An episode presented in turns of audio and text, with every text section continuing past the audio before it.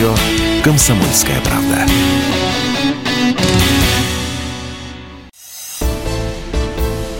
«Экономика» с Никитой Кричевским – Всем привет, это Никита Грачевский, это Алексей Иванов, ваша любимая передача об экономике, радио «Комсомольская правда». Никита Александрович, горячо вас приветствую. Да, да, здрасте, здрасте. Всем привет, э, да, да, наша горячо любимая передача об экономике. Да. Об экономике, да, об экономике. Будем говорить Об сегодня... экономике ли? Экономика это все. Что Экономика это вы это почесали шею?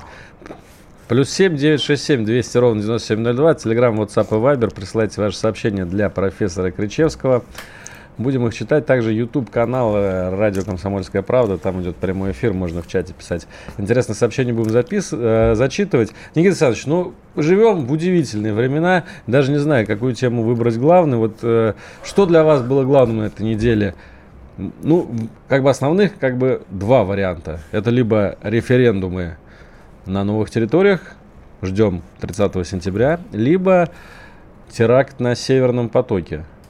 Уничтожение ну, слушайте, по, газовой инфраструктуры. Э, это же референдум-то не по, про Москву, не про Россию, ведь у нас с вами не спрашивали, мы согласны на присоединение этих территорий или нет. Если бы, если бы нас спрашивали, это другой разговор. А поскольку референдум-то был там, нам чего? Вот интересную перспективу спрашиваете. А вы считаете, что тоже в России нужно провести референдум? Ну, Готовы ли мы принять? Я, я теоретически развиваю вашу мысль. Вы говорите, вот две главные темы референдума. Я говорю, а какой референдум-то? Я ничего не голосовал. Может, я пропустил, конечно, чего, но я не слышал, я вроде на ленте сижу. Вот. Э, нет, я двумя руками за то, чтобы эти территории вошли в состав России. Да, собственно, то, что они 30 лет были вне России, это трагическое недоразумение, это случайность, потому что это Малороссия, Новороссия, это две исконно русские территории. Таврида, Херсон, Запорожье, Донецк, Мариуполь, тот же Жданов. Это все наше. Это все наше, потому что все это в 18-19 веке, все это а, подчинялась. Это, сначала это была Екатерина, потом это были другие цари, это приводили в порядок там ситуацию. Это, собственно, даже причем Екатерина, это с Петра началось. Вообще это началось с Алексея Михайловича. Ну, не будем мы... Передача не только да, об экономике, да, но и о русской да. истории. Не будем мы про Алексея Михайловича, про Петра Алексеевича, не будем про это, потому что вообще присоединение было при Алексее Михайловиче. И тогда же из-за наших братьев меньших э, началась война с Польшей, потому что э, поляки э, считали эту, эту землю своей, и, собственно, Богдан-то присягнул полякам. Мечта у, украинцев была войти в состав Польши. Там же были турки, потому что турки тоже очень хотели очень хотели иметь эту территорию в подчинении. Собственно, Богдан был двоеданником. Незадолго до Переславской Рады он э, э, принес присягу по турецкому султану. То есть там столько всего наворочено было, что эта программа будет не про экономику и даже не про политику вообще. Это... Давайте тогда да, про Северный поток. Там про Северный экономики. Кавказ вообще давайте поговорим и все. Вот. Я к чему? Я к тому, что а, поскольку на референдуме нас не спрашивали, то эта тема для меня автоматически, она, конечно, была важна эта неделя, да, я следил за этим, за всем, и я абсолютно не удивился тому, что там такие были результаты, там 98-99%, ну, русские люди, Леш, ну, вот вас спросили, вот вы живете где-то там в другой местности, не в России. Вот вы, вы в России бы жили бы э, или нет? Вы, а где же еще-то я русский человек? Он говорит, ну, может быть, там на Украине, там еще где-то. Не, не надо, не надо. Тем более у меня опыт есть, так что спасибо вам большое, я домой пошел. Вот, конечно, поток. Давайте тогда про поток. Э, вопрос, собственно, звучит так. Я его сначала задам на латинском. Куи продест. Ну, кому выгодно?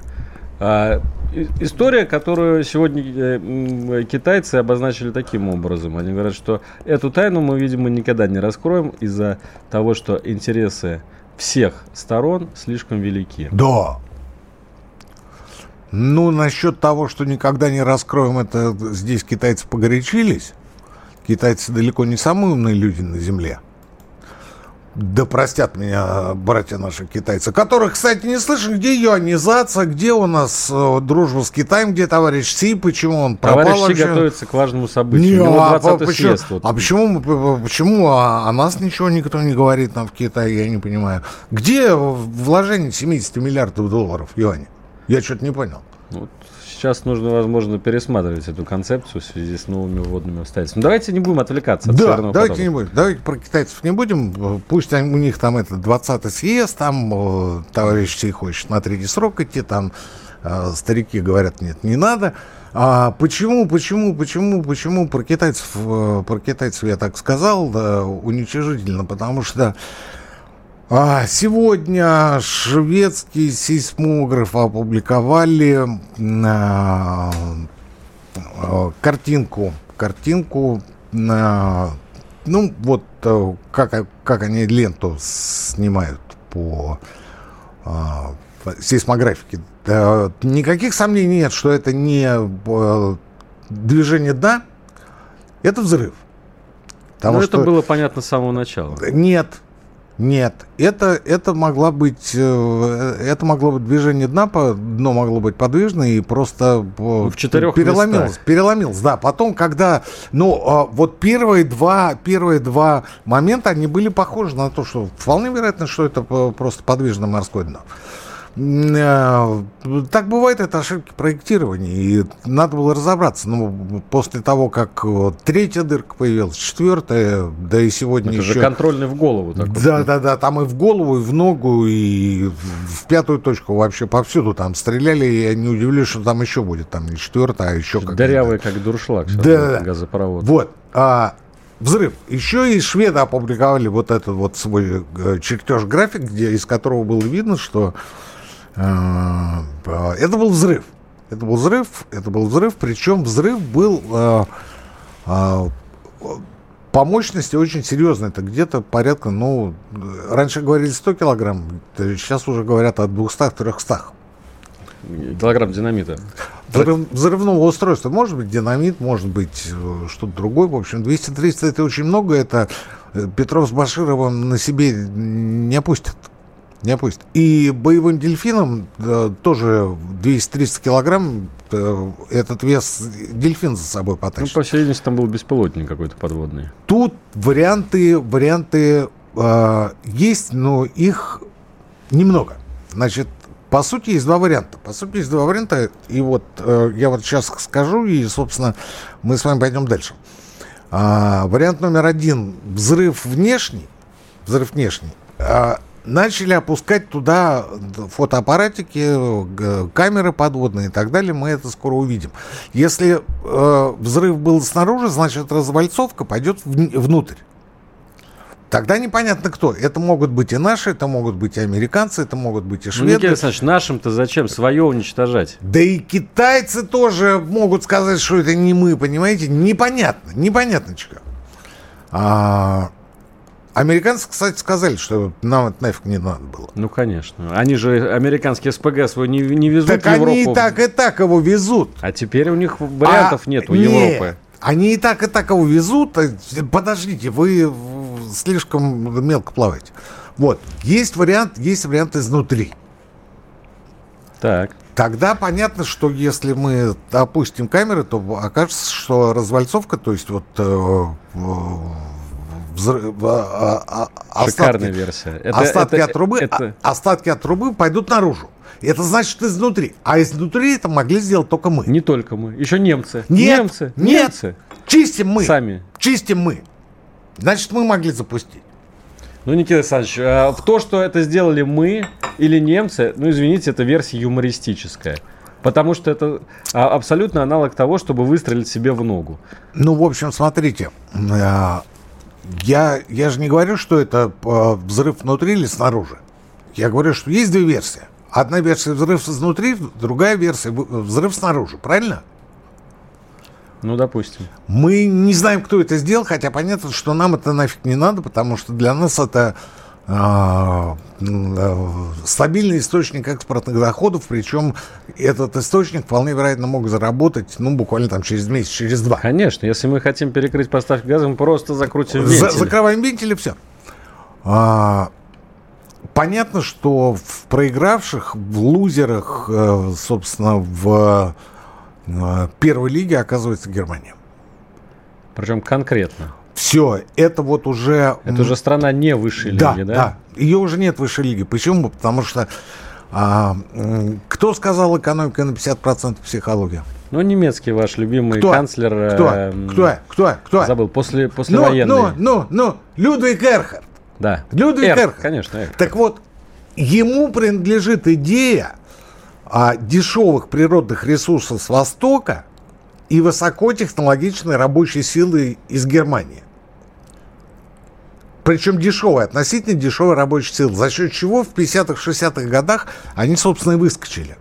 И они начали тогда же строить, вот это был конец 60-х, начало 70-х, в, в развитии идеи Эрхарда, они начали строить газопроводы. И нефтепровод, дружба. И, и нефтепровод, да, потому что это дешевый ресурс с Востока и наша рабочая сила.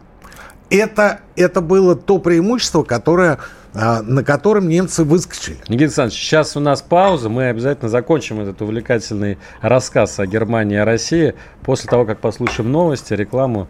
Никита Крычевский на радио «Комсомольская правда». Если тебя спросят, что слушаешь, ответь уверенно.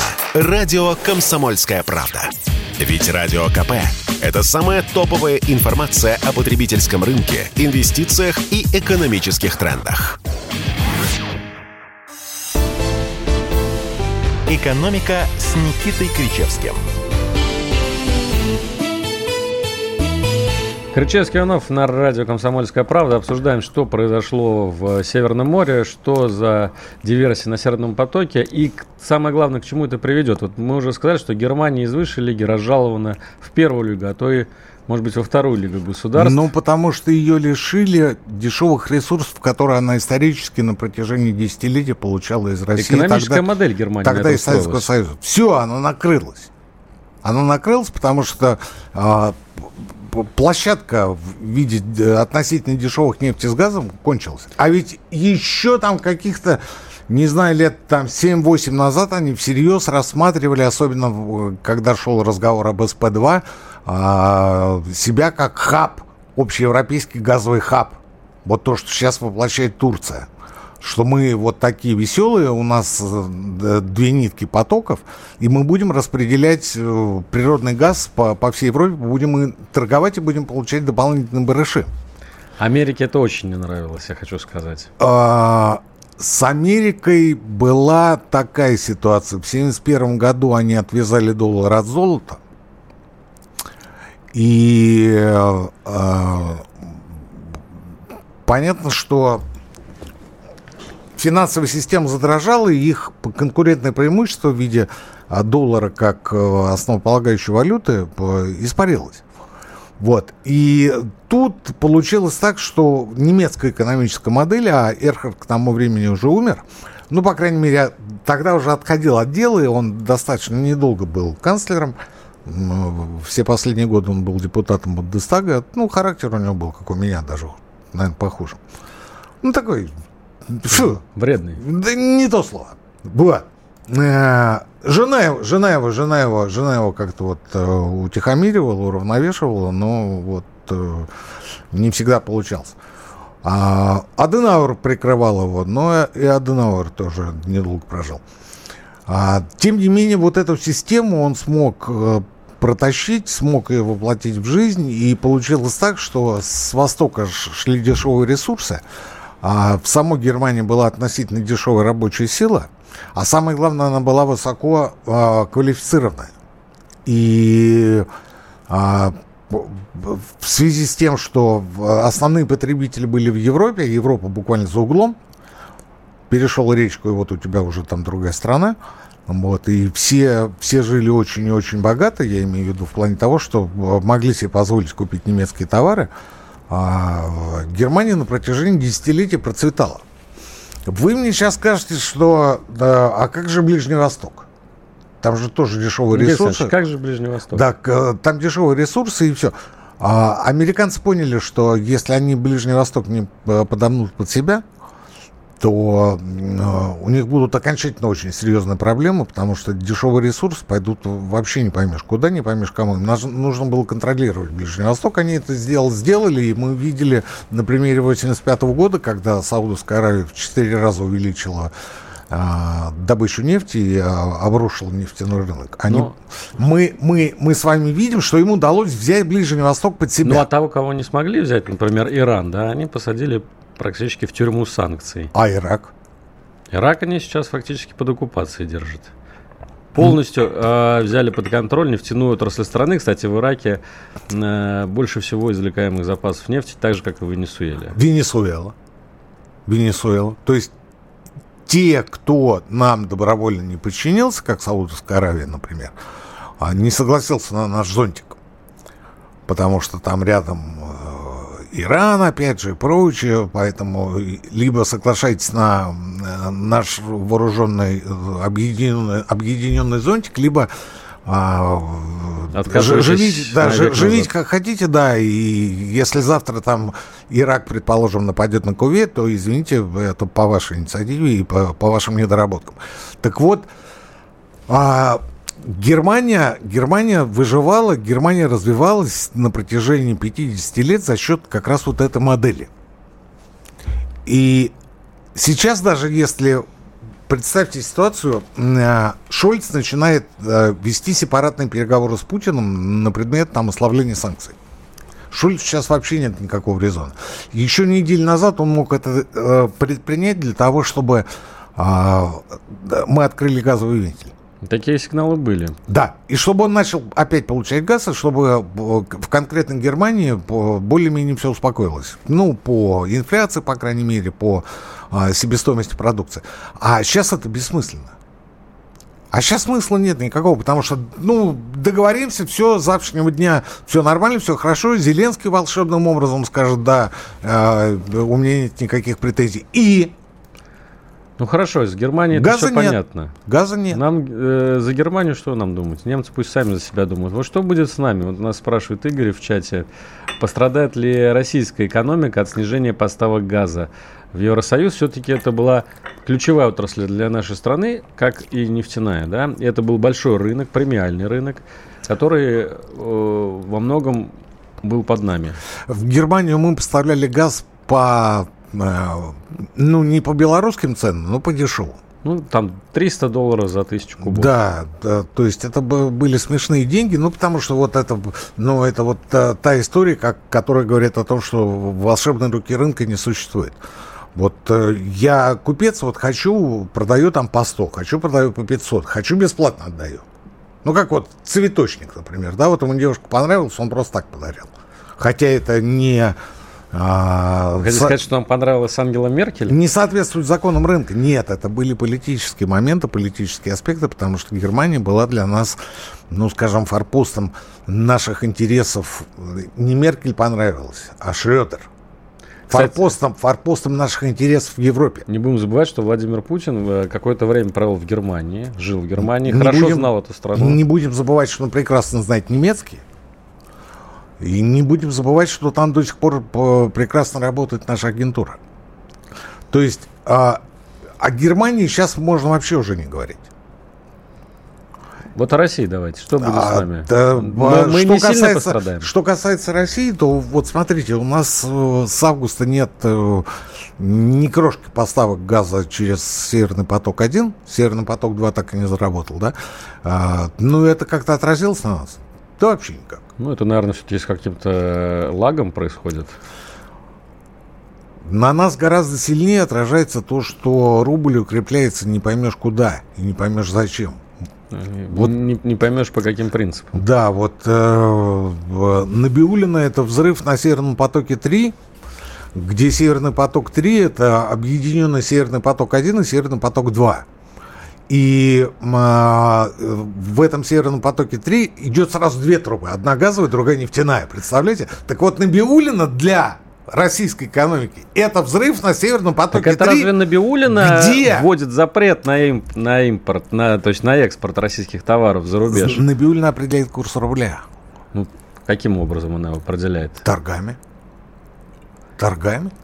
Спрос на иностранную валюту невысок, потому что о, большинство наших ресурсов сейчас забанены на Западе. А, Из-за этого у нас э, остаток 70 миллиардов долларов, которые мы хотели разместить в юанях, но Китай сказал, что ему это не надо, и мы забыли об этом. И из Мы повестки это исчезло. Бегаем, мы не знаем, куда 70 Да. миллиардов разместить. Из повестки это исчезло. В то же время бюджет дефицитный, в то же время бюджет дефицитный, в то же время а, э, бойцы идут без снаряжения, без аптечек, и мы не знаем, где э, взять деньги, и на, следующем, на следующий год планируется даже а, обложить дополнительным мобилизационным налогом сверхбогатых. Ну, вы об этом еще поговорите. Да. Вот. А вместо того, чтобы по фиксированному курсу, скажем, там рублей там 70-80, а у нас было и 120-130, получать эти доллары, которые, евро, которые приходят из-за границы, да, и отправлять эти деньги на мобилизацию, на модернизацию, на техническое перевооружение, на обеспечение гособоронзаказа, на все, на что сейчас денег не хватает. Так почему я и говорю, что Набиулин это Северный поток-3, где две трубы одновременно, которая его взорвала. Я понял вас. Я, правильно ли я думаю, что если курс э, рубля, скажем, поднимется ну, до 75, то это компенсирует те потери, которые мы по- понесли из-за диверсии на Северном потоке? Ну, я бы не сказал, что конкретно 75. Ну, примерно, я так. Ну, на, на если, скидочку. ну, если это будет там 70 или 80, мы этого практически не заметим. Мы этого практически не заметим, потому что у нас, ну, идет э, импорт, да, какой-никакой идет. э, что он по 60, что он по 80, ну, где-то там чуть-чуть подрастет. Ну, так и так растет. Кстати, еще один момент. Э, Наверное, не так для нас критичны потери Северного потока, если продолжаются поставки газа в Европу по Южному потоку и по украинской ГТС, которая до сих пор работает, несмотря на все боевые действия, которые происходили с начала года э, на территории Украины. Ну, это пока. Пока. Вот ваш прогноз, то есть э, выведут из строя украинский газопровод? Нет у меня, нет у меня никакого мнения на этот счет, потому что мне, мне до сих пор непонятно, почему он, э, собственно, вообще Каким, работает. каким чудом? Вообще он работает. Почему? Потому что ведь столько же вооружений, столько наших погибло из-за того, что и покалечено из-за того, что Европа поставляла э, украинцам, нацистам э, свое вооружение. И одновременно по ГТС через Суджу э, шел газовый поток в Европу. Вот сегодня, кстати, уже проходит... Германию жалко безумно. Леш, безумно. Это же надо быть такими тупыми, а? вот интересно, кстати, они сами понимают, что они натворили? Олаф Шольц, Анна-Лена Бербок, и вот вся вот эта новая прекрасная зеленая команда, Где, которая там где пришла. они будут брать сырье теперь? Они будут покупать молекулы свободы, других вариантов у них нет, Никита Александрович. Но сейчас у нас новости, вернемся к нашему разговору через несколько минут, сейчас послушаем, что произошло за это время в мире. Ох уж эта экономика 2022 года. У нас накопилось к ней очень много вопросов. Какой валюте хранить сбережения? Что будет с рублем через полгода? Почему доллар падает, а цены растут? Какими банковскими вкладами стоит воспользоваться? Есть ли будущее у криптовалюты в России? Ответы знают экономический обозреватель «Комсомольской правды» Евгений Беляков и главный редактор портала «Мои финансы РФ» Надежда Грошева. Слушайте каждую среду в 19.00 по московскому времени программу «Не лишние деньги». Всегда интересно, когда не не просто неумозрительные какие-то деньги, да, а когда вот прям вот они есть. Вообще лучше, когда деньги есть. «Экономика» с Никитой Кричевским. Возвращаемся в прямой эфир. Никита Крычевский, Алексей Иванов. Говорили мы первые полчаса про Северный поток, и вот чтобы как-то закончить эту тему, несколько э, таких а, риф- рифмующихся сообщений за- э, в западной прессе пишут о том, что в Норвегии над офшорными вот этими э, местами добычи газа начали кружить какие-то непонятные дроны, которые якобы могут совершить атаку на них.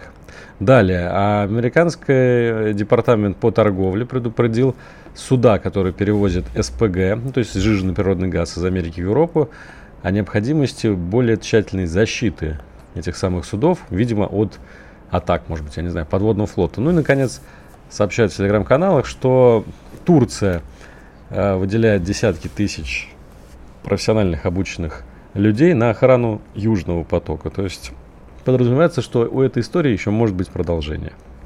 Будем следить за этим, Никита Александрович. Да, да, потому что Турция, конечно, Турция, Турция, конечно, Тур... нет, слушайте, с Турцией, Турция, она такая, вот она и нашим, и вашим, если говорить об американцах, да. Ну, Ведь понятно, что выгодоприобретатели, бенефициары по этой истории, как ни крути, американцы. Они, они сломали своего главного конкурента в Европе, на котором Европа стояла. Я имею в виду Германию.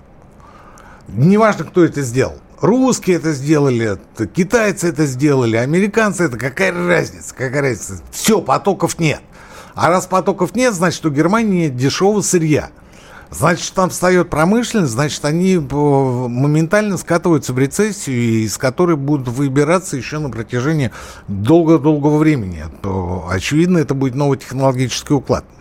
Вот. А что касается Турции, с Турцией несколько другая история, потому что Турция Э, ну, она пытается стать региональным азиатским, малоазиатским гегемоном, но у нее пока это не сильно получается, и потом на Турцию есть на Турцию есть э, свои способы надавить. Ну, например, там ввести там какие-то вторичные санкции против турецких банков или. Ну, собственно, они уже да, подчинились да, вот да, этому решению да. по картам мир.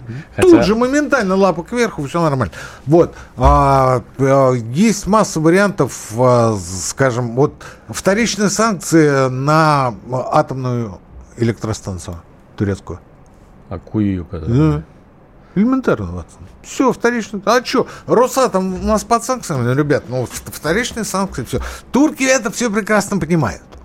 Согласен. Они это прекрасно понимают, они поэтому не выпендриваются, и а, а, смысл их поддавливать и а, на Южном потоке устраивать да, нечто подобное, что было на Северном, когда Турция уже твоя. Ну что, давайте еще одну тему обсудим. На этой неделе э, Государственная Дума приняла новый закон, очень оперативно, о том, что мобилизованные граждане будут иметь право на кредитные каникулы. Заявляется о том, что предоставляются эти самые каникулы на срок службы плюс еще 30 дней. Николай Александрович, позитивные новости. Вы знаете, с одной стороны, да, потому что она хоть как-то решает проблему, решает вопрос. С другой стороны, нет. И при этом, вот если вы меня спросите, а что тут больше позитивного или негативного? Жалко, вот у нас Анатолий Аксаков был сейчас, вот, записывал эфир, вот ушел. Я бы с ним поговорил на эту тему, а, потому что негатив больше. Это председатель комитета по финансовым рынкам. Да, вот человек, который, собственно, разрабатывал, оперативно разрабатывал этот закон, и который его проводил. А в чем негатив? Негатив, ну, позитив, конечно, в том, что вы можете э, оформить кредитные каникулы, если вы получаете повестку, и это, безусловно, хорошо, потому что еще неделю назад, когда объявили о, о мобилизации, здесь я повторяю свою мысль, э, которую я э, долблю постоянно на протяжении там у себя в телеграм-канале и на протяжении каждой передачи, что полгода, полгода на Первом канале, на Втором канале, на Четвертом канале, там во всех ток-шоу говорили о чем? На мобилизация, Тома, все, вот мы сейчас там, так далее, тому подобное. И я постоянно у себя писал, ребят, это слишком серьезный вопрос, чтобы к нему подходить вот так вот, шапка закидательски. Вот элементарно, элементарно спросите у людей, вот э, это же не 41 год где было нормированное потребление, а, там двое трусов, там трое носков или одни носки, или двое носков, там, я не знаю, там одна винтовка и так далее. Сейчас же 80 лет прошло. У людей изменились потребности, у людей изменился образ жизни. Люди живут не а, потому, что государство дает им комнату, например, там где-то в цоколе или там в подвале, да, они получают э, кредиты, они берут ипотеку, они как-то выживают, они как-то развиваются. И, и собственно, потребности другие. Бизнес ведут, в конце концов. Бизнес у людей. А меряют-то тем, что было в 41-м, да мы вот сейчас, вот у нас все единым строем, вот эти вот, я говорю, что все федеральные каналы, не все были одинаковые. Все были одинаковые. Но хоть бы один. Обойдемся без фамилий конкретных. Хоть бы один сказал, что, ребят, вот конкретно давайте по поводу ипотеки. Вот призывают человека а, в армию. Что делать с его ипотекой? Я об этом писал постоянно, потому что это проблема. И спасибо Аксакову, эту проблему смогли оперативно решить и повесить обязательство и обязанность погашать кредиты в случае гибели или получения инвалидности первой группы на банке. Не на бюджет, на банке. Причем Центробанк сказал, что ничего страшного нет, вполне нормально, посильная нагрузка, если брать финансовые риски. Но! Почему негатив? Потому что не учли пропавших без вести. Вот это проблема. Я не исключаю, что значительная часть наших э, боевых потерь будет оформляться через пропавших без вести. Ну, вот реально нет тела. А у этого тела была ипотека. Дальше мы берем действие. Это не входит в страховой случай. Там только гибель или первая группа. А без вести не получается. По действующему законодательству суд может признать человека умершим через два года, военного, через два года после окончания боевых действий.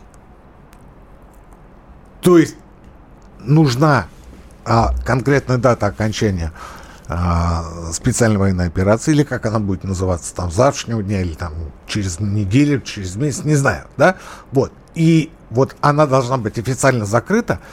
После этого вы подаете в суд, и только через два года вы можете признать человека умершим. А за эти два года банк будет начислять вам штрафные проценты и пени.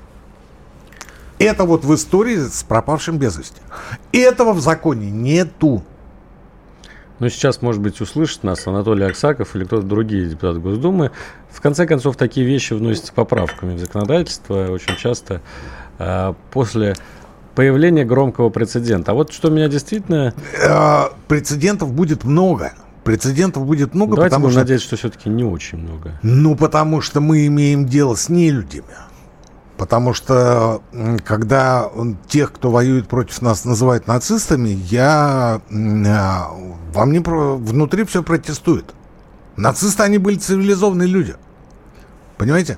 Здесь же, когда мы видим кадры, когда людей просто разрывают на части, когда их сжигают, когда у них вырезают половые органы, когда выкалывают глаза, уши, когда бросают на съедение там псам, понимаете? Ну, какие-то нацисты, нацисты, ангелы по сравнению с, с потомками э, Запорожской сечи, с потомками половцев. Ангелы просто, ангелы. Никита Александрович. Вот я к тому, что э, если будет человек, пропавший без вести, вот с этим что делать? Вот с этим что делать? А ведь э, здесь решение очень простое. Включить, включить этот эпизод как страховой случай, страховку. И требовать у банка, когда вы оформляете страховку и когда оформляете отсрочку или э, кредитный каникул, требовать у банка гибель первой группы пропавшей без вести. Ну, естественно, если вы потом через там два года или пять лет вы вдруг э, возвращаетесь, то понятно, что вам придется э, эти деньги банку вернуть, и это, это, ну, это очевидно, потому что в противном случае это мошенничество. Вот, но, но вот это очень серьезный вопрос. Никита Александрович, а, а еще один вопрос. Сегодня в новостях появилось, что уже некоторые банки, в частности, вот в Алтайском крае сообщалось, перестают выдавать ипотеку мужчинам призывного возраста от 18 до 55 лет, поскольку ну, считают, что это теперь группа риска. Мы можем столкнуться с тем, что такая практика станет повсеместной? Потому что нет не до конца проработаны риски.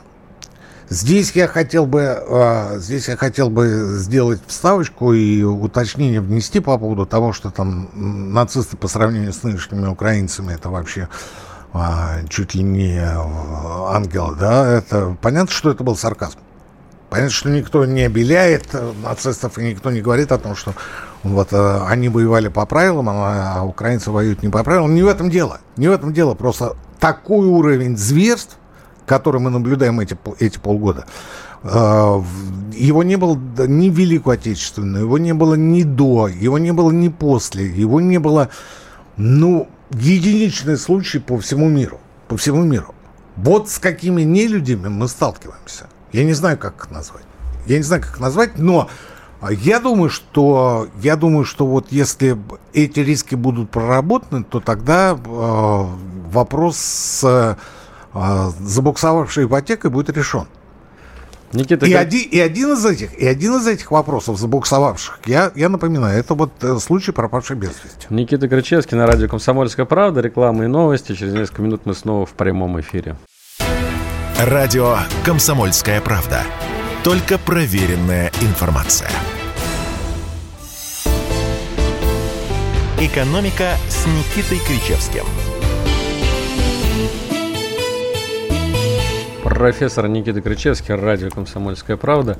Ну вот мы поговорили про кредитные каникулы, Никита Александрович, а ведь еще один законопроект. Ну, я думаю, что сейчас у Госдумы вообще будет много работы вот с тем, чтобы адаптироваться как-то к этой новой реальности в очередной ну, раз. Ну, потому что надо было не метлой трясти полгода, а сидите в комитетах, готовите... Вот, кстати, не зря их Владимир Владимирович не отпускал в отпуск. Помните, летом там разъехались? Ну, он-то, Владимир Владимирович-то думал, что они там будут сидеть и э, готовить документацию. Пусть будет, на всякий случай. А они чем занимались? Они ходили по, по, по телеканалам и рассказывали о том, что мы сейчас а, всех победим, и как в 1941 году единым фронтом станем для победы. Так вот, а в Госдуму внесен законопроект от одной из партий о том, как финансировать, собственно, мобилизацию. И предлагается нехитрый способ а, ввести повышенный подоходный налог для людей, которые зарабатывают более 2 миллионов рублей в месяц. Мне кажется, это, там, кажется, фигурирует цифра 25% даже. Ну, то есть такой на, налог на сверхдоходы. Или, как вы любите говорить, налог солидарности. Мне я, кажется... Я так не люблю говорить. Мне, ну, мы как-то с вами обсуждали. А, мне кажется, что идея выглядит ну, довольно перспективно. Народ оценит. Те, кто зарабатывает больше 2 миллионов рублей э, в месяц, конечно, не оценят, но не помрут. Ну и в конце концов, э, деньги в нынешней ситуации лишними не будут. Ни для бюджета, ни для э, мобилизованных. Слушайте, я не понимаю, почему мы вот... Э, это не одна из партий, это РСПП написала в правительство предложение. А, пардон, да, РСПП действительно. РСПП, РСПП написала буквально в один день одно письмо о том, что все, кто получает больше двух миллионов в месяц, должны платить 25%, и в этот же день написал письмо о том, что он создавать креативные кластеры и наделять их а, многочисленными льготами в налог на имущество, транспортный налог и прочее, прочее, потому что люди там будут заниматься творчеством. Понимаете, отдавать им, отдавать им э, объекты старины, э, отдавать в реставрацию, субсидировать за счет государства. Понимаете, какая история? Это вот все РСПП буквально в один день. А, я не понимаю, почему мы э, так боимся э, разговоров о прогрессивном подоходном налоге. Ну, Почему? А разве вот это не такая своего рода версия подоходного прогрессивного налога? Ну, 2 миллиона в месяц у нас получает, я не смотрел сколько, но у нас получает единица. Ну, не единица. Ну, полпроцента населения. Да нет, существенно меньше. Ну, может быть, там несколько тысяч человек. Несколько тысяч человек, 2 миллиона в месяц, это сумасшедший. Ну, среди владельцев бизнеса, я думаю, что это не так уж редко. Средний бизнес. Дело в том, что владельцы бизнеса получают заработную плату – и получать дивиденды. И э, облагаются в основном дивиденды. Ну, по дивидендам у нас уже есть налогообложение. Да, по дивидендам, по дивидендам все сделано, оно всех устраивает. Хотя как раз вот я бы, я бы 25%, 30, а может быть 50% суммы свыше 2 миллиона как раз бы обратил на дивиденды. Возможно, это для РСПП это способ отвести беседу вообще в сторону, э, поставить ложную цель, чтобы не добрались до дивидендов, чтобы не добрались до капиталов, не добрались до имущества. Потому что я бы, например, сказал, ну, хорошо, давайте 2 миллиона зарплаты по 25%, ну, давайте еще дополнительно на, а, облагать налогами а, э, недвижимость активы, которые оформлены на вас. А, давайте разговаривать о том, что предприятие, которое оформлено на офшор, либо до конца этого года переоформляется как российское и платит все налоги здесь, либо оно э, переходит э, в разряд госсобственности, как выборочное имущество, как никому не нужно. То есть вариантов много. Я не исключаю, что они это сделали специально. Но повторюсь еще раз, э, это чертовски далеко от прогрессивного налогообложения. Как должен выглядеть тогда нормальная прогрессивная шкала налогообложения? То есть сейчас у нас плоская шкала 13%. Кстати, я помню, это был один из первых шагов, которые вот э, Владимир Путин и его команда приняли, когда пришли к власти в 2000 году. Плоская шкала 13%. И все тогда говорили, что это круто. А сейчас вы говорите, Давайте нам ну, прогрессивную Слушайте, по... нет ничего вечного, и в свое время, когда это было сделано, это было правильно сделано. А, а, обналичка не кончилась, потому что это было очень просто, потому что она стоила 2%, и потому что были очень высокие страховые взносы. А по подоходному налогу все было правильно сделано, действительно увеличились это, отчисления в бюджет. Но все течет, все меняется, и э, мы сейчас находимся в ситуации, когда а, вы уже обналичить деньги не сможете. Ну, просто не сможете, потому что тут же придут. Вот. Еще не успеете деньги даже перевести. А, с одной стороны. А с другой стороны, вы не сможете спрятать, скрыть те доходы и те расходы, которые вы осуществляете а, непонятно на что и непонятно откуда. Опять же, налоговая инспекция это тут же все прочувствует и тут же задаст вопрос.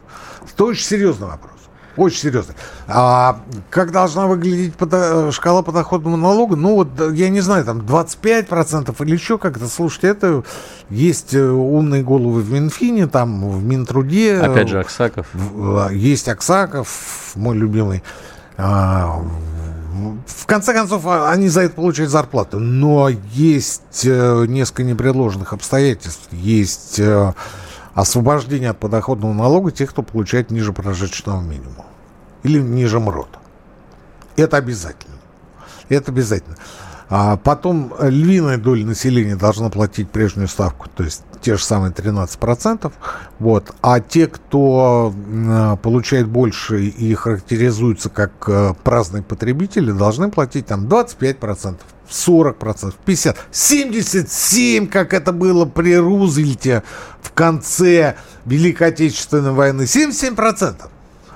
При Трумане, при Трумане, когда Рузвельт умер, э, пришел Труман, 91%. Подоходный налог был 91%. Какой ужас. С праздного потребления. Это конфискация. Да. Ну, это не конфискация, это работаю, максим... максимальная ставка подоходного налога.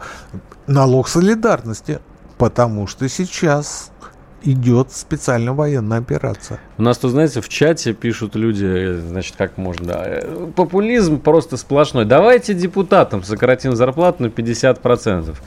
Ну, дорогие мои, ну вы, и неужели... что вы решите этим? Да, неужели вы думаете, что, во-первых, депутаты живут на зарплату? У них богатые, талантливые жены, дети, которые владельцы бизнесов. Они их, если что, будут содержать.